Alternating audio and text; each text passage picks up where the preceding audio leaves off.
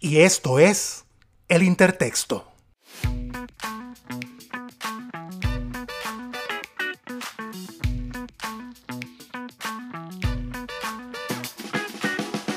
El Intertexto es un podcast de corte íntimo y social en donde exploramos la experiencia humana a través del arte y la literatura. Garantizamos un tema y una conversación funky, pero nuestro diálogo es polifónico, así que súbete al rizoma, abróchate el cinturón y acompáñanos a navegar en el lenguaje a través de El Intertexto. Terminé Tierra Fresca de su tumba. Es un libro hermoso en todas sus dimensiones trabajas el tema de la muerte con una dignidad tan alta que nos obligas a cuestionar todos los miedos, las creencias, los rituales que arrastramos desde la infancia.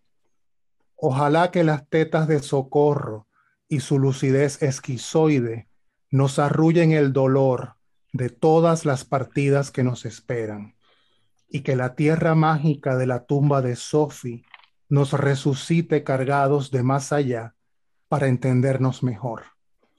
Y si en un delirio de ansiedad no logramos fluir en las aguas cada vez más turbias de este planeta, logremos rugir como la osa Ayotcho con todo el dolor almacenado en nuestra glándula pineal. Un abrazo, amiga. Este es un mensaje de texto que envié a la escritora Giovanna Rivero cuando terminé su más reciente libro Tierra Fresca de su tumba, que es el texto del que vamos a estar hablando en el episodio de hoy. Hola, gracias a todos y a todas por escucharnos. Claudia, ¿cómo estás? Hola Antonio, hola Giovanna. Estoy encantadísima de, estar aquí entre amigos, entre colegas, eh, me siento muy cómoda y mi corazoncito está lleno, lleno, lleno. Em, le doy la bienvenida a Giovanna eh, por, eh, por, darnos un poquito de su tiempo para, para, hablar de este nuevo hijo textual, el más reciente. Y bueno, y un poco conversar como lo hemos hecho siempre, ¿no? Por supuesto, y no faltaba más, ¿verdad? Nos acompaña Giovanna Rivero. Giovanna, ¿cómo estás? Muy bien, querido Sahid. Yo te digo Sahid desde nuestros años de doctorado. Estoy feliz de estar con ustedes, con vos, con Claudia. Me llena de nostalgia de, esas tardes de café y de cerveza al aire libre en Gainesville. Y bueno, este espacio tan lindo que has creado eh, me parece maravilloso. Te felicito y gracias por recibirme aquí. Muchas gracias, Giovanna. Este, vamos a hablar de este, de este tu libro, Tierra Fresca de su tumba, que ha despertado un interés internacional tremendo por tu trabajo. No sé cuántas ediciones se han publicado ya. Ha sido traducido al portugués eh, recientemente y, será traducido también al inglés, tengo entendido. Eh, debo mencionar también que la colección de cuentos para comerte mejor de 2015, eh, inspirada en el interés de Giovanna por las historias tradicionales, los cómics y lo fantástico, ganó el premio Dante Alighieri en Bolivia. Es autora de cuatro novelas y cuentos galardonados y su novela de 2015, 98 segundos sin sombra, ha sido convertida en película por el director Juan Pablo Richter. Como profesora académica, instructora de escritura e investigadora, Rivero ha estado activa en línea y actualmente es profesora de la Escuela de Letras El Villar en España. Bueno, Giovanna, eh, te quiero contar que yo hice una relectura de eh, este maravilloso libro, esta colección de cuentos que, como te estoy mostrando aquí, eh, está llena de, etiquetas y, y papeles que sobresalen de todos colores, porque la verdad es que es, hay tanto que saborear aquí. Y, y te quiero proponer una especie de, juego, ¿no? Porque eh, he dividido la conversación de hoy como en temas, donde me gustaría como primero compartir algunos apuntes que tengo eh, bajo cada tema y luego tratar de articular una pregunta para que tú puedas iluminarnos un poco más con, estas lecturas, ¿no? que pueden ser tantas. Eh, el primer tema es el lenguaje. Y, aquí te, cuento.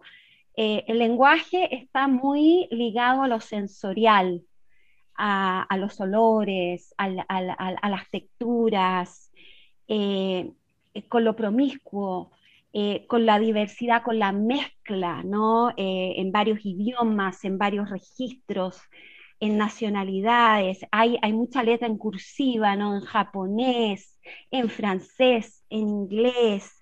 Eh, incluso uno puede percibir hasta los acentos, ¿no?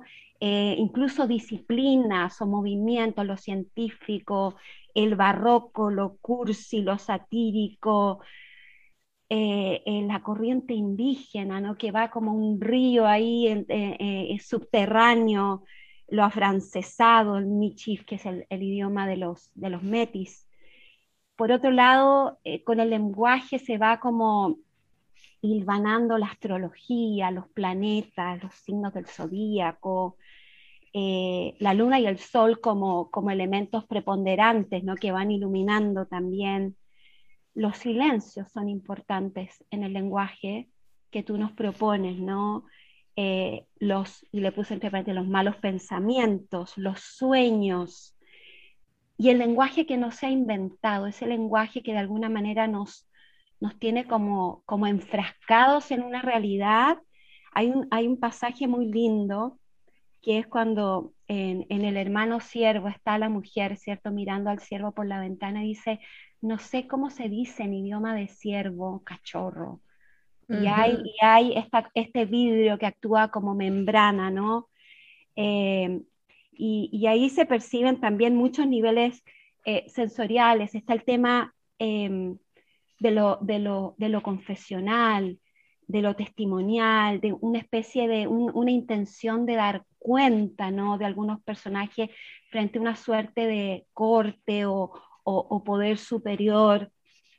Hay tantos, tantos, eh, tantas dimensiones que vas construyendo con el lenguaje, por ejemplo, aparte de los, los, los títulos que son realmente unos verdaderos sellos que uno va rompiendo a medida que va trabajando con esa lectura, que es una lectura que, a uno le chorrea los sentimientos, pero por otro lado es una lectura que también te va em, te va llenando de desafíos, porque eh, eh, eh, es, bien incierta, ¿no? nos va llevando como por caminos tan inciertos y que las vas amarrando también, las vas anticipando con epígrafes y, con, un, con un discurso literario, con un hablar de literatura, ¿no? que siempre está presente ese, ese interés por lo literario, personajes que de alguna manera están conectados con el quehacer literario, y otras formas de literatura como el haiku, por ejemplo, y, poemas y todo eso. Bueno, la pregunta, a ver si puedo hacerla o, quizás te puedo hacer una petición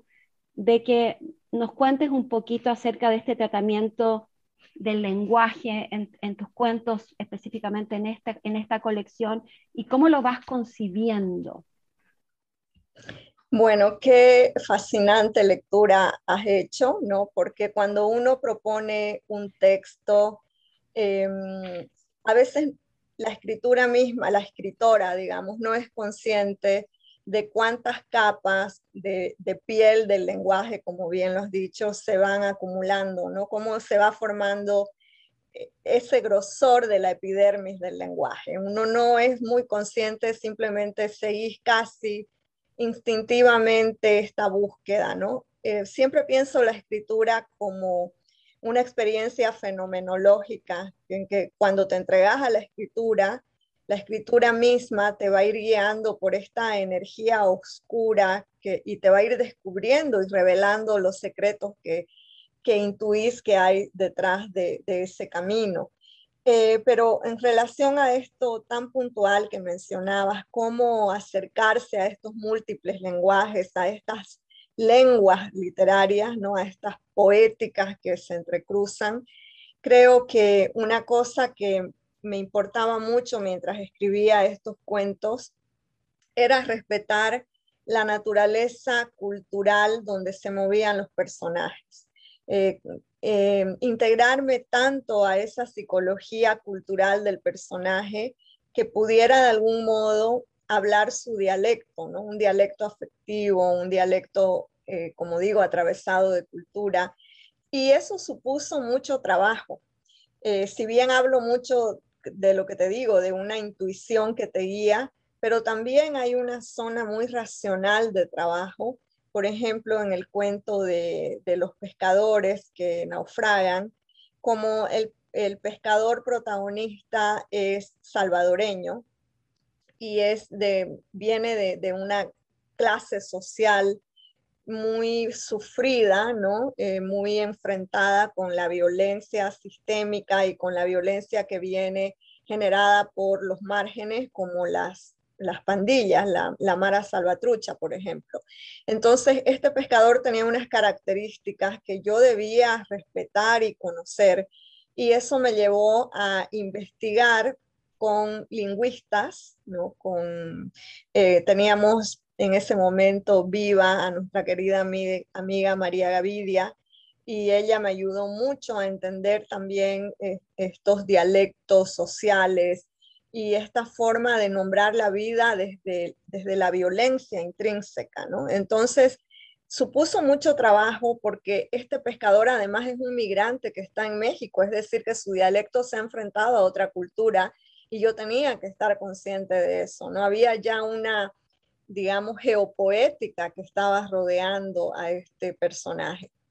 Lo mismo pasó en otros cuentos, sobre todo en el de los metis, donde tuve que investigar algunas palabras que yo quería en, en Michif, ¿no? que es la, lengua metis, y em, quería además entender cómo estas naciones que em, desde hace décadas en Canadá están peleando por ser, y lo consiguieron, ser reconocidas como, como naciones que dieron origen a todo ese territorio heterogéneo de Canadá pero también quería entender dónde estaba su herida cultural, ¿no? Eh, porque toda, eh, todo territorio que ha sido colonizado metaboliza una idea, una herida de diferente manera. Entonces, quería yo entender eh, cómo en esos metis la colonización que habían experimentado había transformado o le había dado forma de alguna manera a su modo de habitar el paisaje su modo de integrar sus vidas a un paisaje que había sido suyo y que de pronto venía un extranjero y lo formateaba con otras prácticas económicas. Todo eso tuve que investigarlo para que este encuentro entre migrantes bolivianos y metis de las naciones primarias de Canadá fuera un encuentro natural, ¿no? que no, no pareciera movido por hilos de títeres. Yo tenía que conocer muchísimo eso para crear un lenguaje, un dialecto afectivo entre esos dos mundos. Entonces creo que iba por ahí un poco eh, mi búsqueda, digamos. Lo interesante es que logras de alguna manera eh, conectar esos mundos, o sea, eh, el personaje no se ve como un extranjero en, esa, meta realidad, por decirlo así, y, al mismo tiempo que nos muestra esa belleza la lectura, uno puede también percibir la costura de la construcción. Eh, por ejemplo, cuando estaba leyendo eh, Cuando llueve parece humano, la señora Keiko, que me encantó como personaje, es un personaje adorable, y, de repente empiezan a aparecer todas estas, estas palabras tan hermosas como ninjo, que es una sirena, el acuryo, que es el, demonio en japonés, o la Chinrei, que es el alma, y, uno, en un principio, uno como lector empieza a, procesar esas palabras, a buscarlas en el diccionario, a, un poco adueñarse de esas palabras para luego ya hacia el final empezar, como empezar a disfrutar de cómo esas palabras van quedando dentro del río del discurso eh, un poco uno adueñándose de ellas también para disfrutar mejor eh, el texto, la historia. Eso, lo, eso encontré, lo encontré como un logro muy notable en todos tus cuentos, porque se percibe que te has preocupado de conocer la realidad de cada uno de los personajes del contexto. Y el lenguaje yo también lo veo como un cuerpo, como un cuerpo. Y ese es el otro tema que me gustaría eh, eh, comentar contigo. Anoté, por ejemplo, el cuerpo como partes y como un todo, un todo elástico que se desdobla, que se transforma, que cruza líneas divisorias, que se capitaliza, por ejemplo, Joaquín en Hermano Siervo, ¿cierto? Que vende su cuerpo. Eh, eh, y hay otro personaje también, eh, Dani, ¿no? En piel de asno, que también vende su sangre para poder irse a los Estados Unidos. Entonces está el cuerpo como un envase, como un bulto también, como un bulto que es un reflejo de fenómenos que están pasando en el mundo animal, como es el caso del ciervo al final, el cuerpo como, como un cuerpo que se prostituye, pero que al mismo tiempo es violado, que se transgrede, ¿cierto? Eh, y, todo el homenaje que se hace a ese cuerpo transgredido y ese cuerpo em, de alguna manera violentado, ¿no? En, en, en las mujeres como Elise, Carolina, eh, bueno, y en y Dani. Eh, la fertilidad también, la fertilidad como posibilidad, como un sueño, como una monstruosidad, ¿no? Eh, y nuevamente ese, ese, ese niño que se sueña en Hermano Siervo como producto de toda esta experimentación, producto de todo este capitalismo y esta necesidad de cubrir la pobreza, ¿no? De pagar y de devolver. Eh, que dice que fruto de las vitaminas y la experimentación, eh, el cuerpo como lo anómalo, como protección también, el cuerpo animal que anida al cuerpo humano, que lo, que lo protege, que lo, que lo vuelve a ese origen, el cuerpo como hueco también, y el cuerpo como, como la naturaleza, la naturaleza como un cuerpo que te acoge, como un cuerpo que que te da ciertas señales, que te anticipa los peligros, y no solamente la naturaleza con, con esos pueblos perdidos y esas casas fósiles, sino también, eh, como tú mencionabas en el cuento del náufrago, del, del, océano, ¿no? Eh, ese, ese, ese océano que te come y que también te devuelve. Entonces, más o menos, ¿cómo descifras? Y aquí viene como la, la pregunta, ¿cómo descifras o trabajas ese cuerpo de la letra o en la letra? Bueno, el, cuerpo, la carne, que es un, significante que me gusta muchísimo decir la carne, ¿no? Eh, siempre me conmueve, siempre me ha conmovido y, y esa, ese estremecimiento está en casi todos mis libros, incluso en los libros que son para niños, para jóvenes. También está muy presente el cuerpo como, eh, como esto tan humano, tan vulnerable y tan poderoso que, tenemos, que se nos ha sido dado. Y mm, entonces cuando yo escribí estos cuentos, coincide em, momentos muy importantes de la escritura con dos muertes, ¿no? Una es la de mi amiga Emma Villazón y otra es la de mi hermano Pablo César. Y una idea que me atormentaba y, que está siempre presente desde entonces con más claridad, digamos, aunque siempre la idea del cuerpo que está destinado a su putrefacción me ha convocado muchísimo, pero cuando mueren estos dos seres tan amados, em, la idea de que esos cuerpos tan queridos están destinados a otra transformación una transformación que en el, digamos, en la dimensión de lo humano nos es abyecta, ¿no? Porque ¿quién querría abrazar un cuerpo podrido, un cuerpo que antes fue joven, que, que antes estuvo lleno de deseo, de ilusiones o de dolor, y de pronto está ahí inerte y sometido a procesos que no podemos evitar, a un, aguzanamiento y un proceso que es natural, ¿no? Es otra naturaleza. Esta naturaleza post-mortem que da además vida a ciertos tipos de moscas. Yo empecé a interesarme mucho por la fauna que nace de un cuerpo muerto, ¿no? ¿Cómo se llaman esas moscas azules que empiezan a larvar en esa carne que ya está destinada a otra, digamos, a, otra condición. Entonces, ¿cómo trasladar todo eso que me fascinaba eh, de un modo inevitable, ¿no? Porque quería, para mí era, eso era seguir amando esos cuerpos que yo había querido, interesarme con qué pasaba por ellos, imaginar, y todas las noches los sigo imaginando antes de dormir, ¿no? Eh, los imagino en un descanso que, que, está fuera de mi imaginación, es decir, la imaginación se enfrenta a su límite. Y entonces, ¿cómo trasladar eso a la letra? Era eh, realmente un, desafío y un deseo muy grande, ¿no? Cómo honrar esto, esto que me habitaba. Entonces, eh, por eso es que creo que en los cuentos hubo una búsqueda de, de hablar de una cadena alimentaria, que es una forma de hablar de nuestros procesos vitales.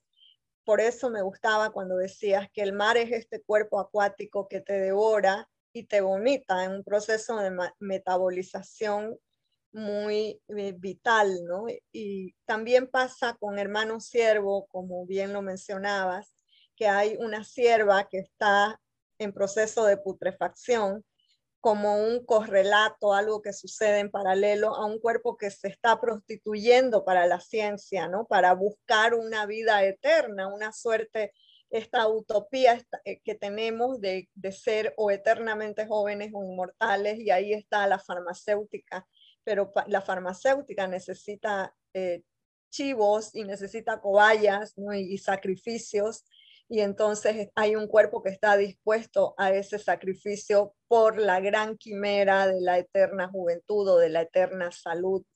Y bueno, me interesaba enlazar, creo que ese era mi deseo, mostrar que entre un cuerpo humano y un cuerpo animal lo que había era una falacia que hemos construido desde una filosofía, eh, digamos, de algún modo sometida al capital, ¿no? Hemos construido epistemes que nos hacen creer que el cuerpo humano no es parte de una cadena alimentaria. Él devora, él metaboliza, él excreta, pero es como si no fuera parte, como si no fuera un cuerpo apto también para ser fauna de la más plana y ser devorado y ser comido y ser excretado. Entonces yo quería mostrar que entre un ciervo y, o un tiburón y un cuerpo humano no había en realidad una jerarquía, ¿no? que éramos parte conmovedora de una misma cadena alimentaria. Totalmente de acuerdo. Y, respecto de, eso mismo, de, lo, de, la animalidad que hay, digamos, presente en, estos cuentos, eh, yo tengo aquí anotada una línea, dice, tejido que se mueve entre la vida y la muerte, o el más allá y el más acá, los desplazamientos físicos y espirituales como parte de un viaje hacia nosotros mismos, como una especie de, y para cerrar, de sabotaje a la domesticación. Sí, totalmente, ¿no? Em, yo no sé, por ejemplo, si en este momento vos tenés algún animal en casa, pero yo tengo a y mirarla como mascota a veces me da ganas de llorar, me siento muy culpable, ¿no? Me parece injusto. La amo y la cuido, pero digo, e, es que esto que hemos creado en, en, esta civilización humana es injusto, ¿no? Tener animales como mascotas es reproducir dentro de la casa nuestra superioridad. Exactamente, es como la mascota es un elemento subyugado eh, frente a, a, nuestra dominación, que es un poco que por nuestra naturaleza, que los tres compartimos eh, frente a la resistencia eh, del centro del poder, es algo bastante em, paradójico, ¿no? Sí, bueno, totalmente. Te tengo un último tema, tengo muchos más, pero, pero el tiempo está, se nos está yendo de las manos y no puedo dejar de tocar, Joana, porque tú misma has dicho que eh, eh, estos, estos relatos se han gestado de alguna manera a partir de eh, un vínculo tan importante como lo es la, hermandad. Yo sé que hay muchas, muchas otras relaciones humanas y de familia que son importantes y están presentes aquí, pero quisiera destacar esta y en, varias, en varios aspectos. Primero, como, como un sentimiento de complicidad, pero también como un vínculo y una serie de sentimientos y de vivencias donde los límites no están muy claros, es decir, no se sabe dónde empieza uno, dónde termina otro, y que también hay una cierta relación simbiótica, si se quiere, y estoy pensando en Nadine y Daniel, por ejemplo, con todo el juego de las sílabas y cómo se da esa relación entre los hermanos, ¿no? Em, relaciones que, que, rayan a veces en lo sórdido, casi en el incesto, pero que también van derribando murallas.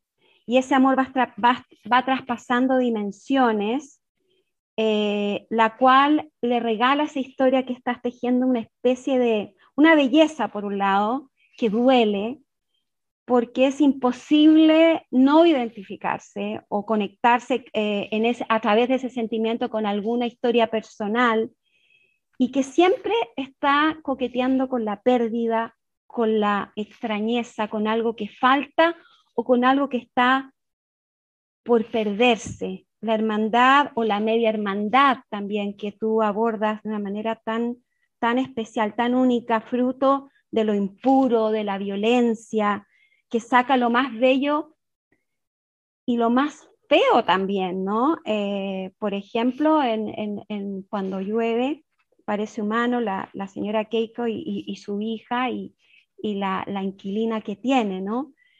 Eh, entonces, no sé si tengo una pregunta específicamente para este, este apartado, pero quizás quieras compartir algo a partir de este eje, eh, porque te toca, te toca tu fibra más interna, ¿no? Pasa por tu alma de todas maneras, y eso se, percibe en la pluma también. Sí, eh, gracias por esa pregunta, porque es cierto que el tema de, la hermandad es uno de mis tópicos, digamos, más obsesivos en este libro y también en otros, ¿no? Quizás viene eh, por el hecho de ser yo la mayor de, muchos hermanos y eh, siempre preguntarme qué significa en nuestra tribu que, fuimos de seis hermanos y que ahora somos de cinco, pero también seguimos siendo de seis, ¿no? Porque el hermano muerto está vivo todo el tiempo qué significaba esta dinámica, ¿no? Como las peleas, las simpatías, eh, la química que puede haber entre un hermano y no con otro, eh, va constituyendo un modelo también de, la sociedad, ¿no? Un modelo civil. Pero también el tema viene de, de los cuentos de hadas. Eh, yo me nutrí mucho desde niña de los cuentos de hadas porque no había mucha más literatura a mi alcance en ese entonces. Y entonces en estos cuentos siempre había un tema de hermandad, ¿no? Tendríamos que preguntarle a los hermanos Grimm qué había ahí, por qué también esa obsesión con los hermanos. Pero fíjate, Hansel y Gretel, por ejemplo, que, que se pierden en, el bosque, es uno de mis cuentos favoritos, de los cuentos de hadas o u otros hermanitos que, que, de algún modo tienen que sobrevivir en circunstancias eh, digamos, donde la naturaleza se vuelve el gran enemigo, pero también la solución, porque la naturaleza es el subconsciente, ¿no? Y claro, uno cuando sos niña y estás leyendo esto, no podés hacer una lectura en ese nivel y decir, oh, estoy viendo a dos hermanos eh, luchando con el subconsciente o en el plano de lo subconsciente. Pero claro, después toda esa nutrición de estas historias de algún modo van penetrando mi propia imaginación y muchos de mis cuentos juegan, por lo menos en algunos tramos, con reescrituras de los cuentos de hadas, donde otra vez el tema de la gemelidad o de hermanas postizas, por ejemplo, en este cuento eh, de la niña o de la joven que eh, se encuentra a una dama muy bondadosa en la noria y su hermanastra no puede obtener los mismos beneficios, o la propia Cenicienta que está rodeada de hermanastras, ¿no? Entonces, eh, en los cuentos de hadas hay siempre como esta competencia donde la genética parece jugarte en contra, ¿no? Hay un tema de genética en los cuentos de hadas también un, tema de incesto que está muy repetido y que en realidad no es original del género, viene de, todo esto, de toda la mitología grecorromana donde las diosas se casaban con sus hijos y el hijo se casaba con la abuela, ¿no? Y era una fiesta incestuosa. Entonces, eh, los hermanos Grimm tienen mucha, mucho trabajo con el tema de, la gemelidad, ¿no? del incesto, y eso alimentó mucho mi propia imaginación y, y el modo en que también hay una presencia de hermanos que rozan el incesto, o, que se reflejan el uno al otro en una especie de, de, dulce narcisismo, ¿no? Creo que me interesaba esta etapa del sujeto en que necesita una bipartición, necesita dislocarse en otro sujeto y qué mejor que el hermano o la hermana, ¿no? Que ha venido de un mismo mundo placentario. También eso me conmueve, ¿no? La idea de que la hermandad está hecha de genética, pero es una oportunidad de mirarte como sujeto que ha sido criado en una misma tribu. Entonces, qué experimento fascinante que es la familia.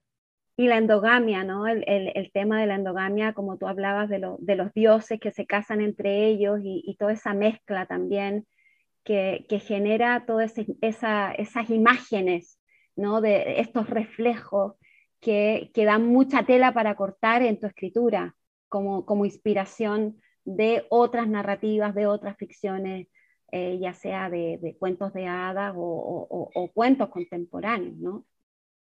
Sí, sí, totalmente. Y bueno, ahora que como humanidad eh, hemos puesto en crisis todos los modelos sociales y que hay como una pulsión hacia lo tribal, eh, me parece también importante volver a pensarnos desde este núcleo mínimo y qué hacemos si de algún modo, digamos, la pandemia u otra situación extrema que se nos puede venir en el futuro nos obliga a tribalizarnos más, ¿no?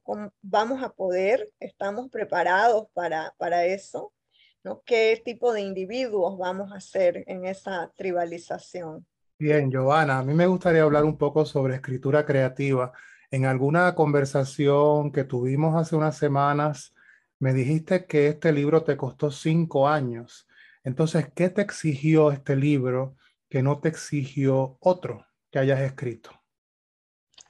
Este libro eh, me exigió, creo que mucha entrega emocional, ¿no? Porque como les contaba, lo escribí bajo este influjo del duelo y el duelo coincidió además con una migración interna en Estados Unidos, que me fui a Ítaca, al norte de Nueva York, este cambio de paisaje, de, de cultura. Estados Unidos tiene tantas culturas, microculturas, que bueno, cada migración te supone realmente dar un salto en términos emocionales, ¿no?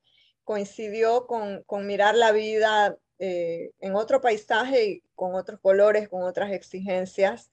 Y entonces eso se reflejó en la escritura. Además, claro, que ya como escritora misma, digamos, atravesaba un momento de, de comprometerme más con lo que estaba haciendo, ¿no? De tenerme más paciencia, de exigirle al texto que diera todo de sí sin tener un plazo, sin decir esto tiene que estar listo para, para participar en tal concurso, no, sino dejar que el texto madurara y me revelara cuál era su secreto. Entonces yo creo que es una exigencia que pasa no solo por la letra y la investigación, que investigué muchísimo, para cada cuento investigué un montón, sino también pasa por un, una purga interior, ¿no? un momento emocional muy doloroso eh, y eso creo que fue lo más definitivo para este libro, ¿no? Entender que estaba de algún modo mi sangre en el libro, mi sangre emocional.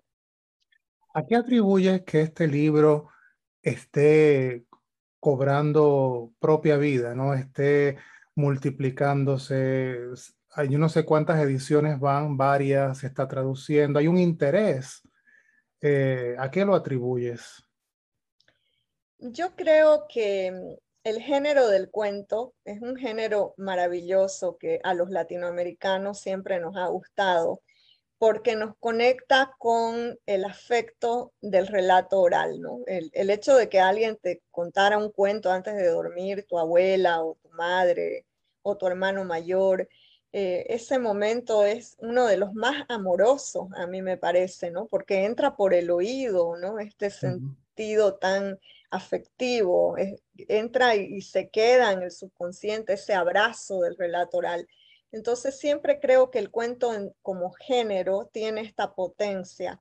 Y en el caso de Tierra Fresca de su tumba, además de ser cuentos, me parece que cada cuento se, eh, se presenta o tiene la ambición de proponerse como un pequeño universo en el que podés habitar un largo rato entonces creo que ofrecerle eso a una lectora, a un lector, ofrecerle que decirle, te voy a sacar un rato de, tu realidad y vamos a pasear juntos por las praderas de Canadá, te voy a mostrar una historia. Creo que eso es un poco un abrazo, ¿no? Es un acto de amor.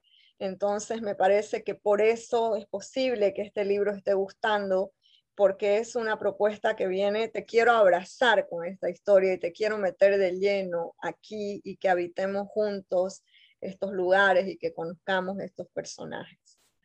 Cuando, cuando este libro o cualquiera de tus, de tus libros se lee, eh, se multiplica en las voces de los lectores, eh, recibes comentarios, recibes, digamos, análisis por parte de colegas? ¿Cómo lo metabolizas tú para usar uno de tus verbos? Eh, bueno, siempre me asombra cuando alguien, por ejemplo, ahora Claudia tenía estos apuntes, eh, me asombra el modo en que un cuento puede decirte algo distinto a vos y distinto a Claudia, o volverle a decir otra cosa a Claudia en la relectura, ¿no? Siempre me asombra eso. Y eso que ya no depende de mí, ya entregué el texto y de pronto está ahí y es capaz de generar una compenetración, un espacio de sentido, otro cada vez nuevo. Y eso es el, el regalo más hermoso que ya hablando del ego de escritora me pueden hacer, ¿no? Cuando una lectora me dice, esto que me dijo tu cuento es tan importante, me conectó tanto, digo, aquí hay algo que es humano. Los personajes han alcanzado eso que yo buscaba para ellos, una encarnación de lo humano. Y, si eso comunica y, crea una compenetración, ya está, es, creo, a todo lo que una escritora debe aspirar, ¿no? A generar esa conexión. Sí, ¿verdad? Cada libro, cada libro encuentra su propia vida. Otro de tus libros que está también trazando su propia ruta es 98 segundos sin sombra, cuya adaptación al cine está pronto por estrenarse, ¿sí? Sí, sí, prontísimo. Prontísimo. Eh, ¿Has visto escenas, alguna, algún tipo de adelanto? Sí, he visto la película entera. ¿Y cómo fue esa experiencia de mirar a Genoveva interpretada desde otros ojos? Ah, fue súper emocionante, interesante, rara también, ¿no? Era como, no puedo creer que, que esto que habitaba 98 segundos sin sombra ahora tenga este rostro, estas voces, este encuadre. Em, Juan Pablo Richter es un gran director y tuvo la inteligencia cinematográfica de, de trabajar una fotografía en un en un color que nos remonta realmente a los años 80. No hay como un déjà vu, la película es un déjà vu para mí, eh, está llena de nostalgia y claro, la nostalgia siempre duele, ¿no? Tiene un lado dulce, pero es una punzada también. Nos gusta. Nos gusta, sí. Es una espina en el corazón la nostalgia. Sí. sí es. También te, estás dedicando a enseñar escritura creativa. Has estado bastante activa eh, a través del Internet, ¿verdad? Eh, por lo que aprendimos el año pasado con la pandemia, ¿no? A trabajar desde la casa, pero has, eh, ayudado a varios escritores noveles y no tan noveles con sus textos. ¿dónde, ¿Dónde estás trabajando actualmente? ¿A quiénes estás ayudando? Bueno, sigo dando mis talleres de escritura independientes, pero también em, empecé a coordinar talleres con la Escuela del Villar, Escuela de Letras del Villar en, España, que tienen propuestas muy interesantes porque organizan ciclos largos de talleres que tienen un enfoque. Por ejemplo, el enfoque en el que estoy trabajando es en el que nueve escritoras eh, hispanoamericanas coordinamos talleres con, con distintos ángulos, ¿no? Y mm, es muy rico eso, pero eh, la energía más importante eh, la deposito en mis talleres independientes porque es algo que hago ya de manera constante durante todo el año, ¿no? Doy un taller, mm, digamos, dura un mes y tengo una semana y media de break y encaro otro taller y así. Entonces ha, sido un año pandémico con, con, muchos, muchos acercamientos a la escritura creativa. Me encantaría que los tres estuviéramos en el mismo lugar como hace muchos años atrás y en Mods Café, ¿cierto? y poder seguir la conversación allá y, poner ahí un, un aparatito para, para, compartirlo con nuestros escuchas.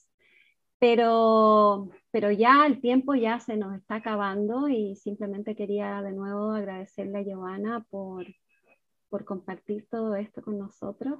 Y, y es verdad, yo creo que em, eh, quiero destacar lo que tú decías, ¿no? que cuando cuando tú ves que el cuento ya o, tus relatos ya están cobrando vida y están significando tantas cosas para, distintas para tanta gente que se está conectando, yo creo que es una forma de hacer comunidad y, de conectarnos entre todos, ¿no? Y yo creo que en ese sentido eh, lo has logrado de una manera realmente eh, maravillosa, maravillosa. Gracias, Claudia. Y, a mí realmente me llegaron, me, calaron muy hondo tus textos, muy, muy hondo. Y, me pasó la primera vez que los leí, eh, que los leía de a poquito para que no se me acabaran, porque los estaba disfrutando tanto que no quería que se acabara el libro, no quería llegar al último cuento porque sabía que después no iba a haber más.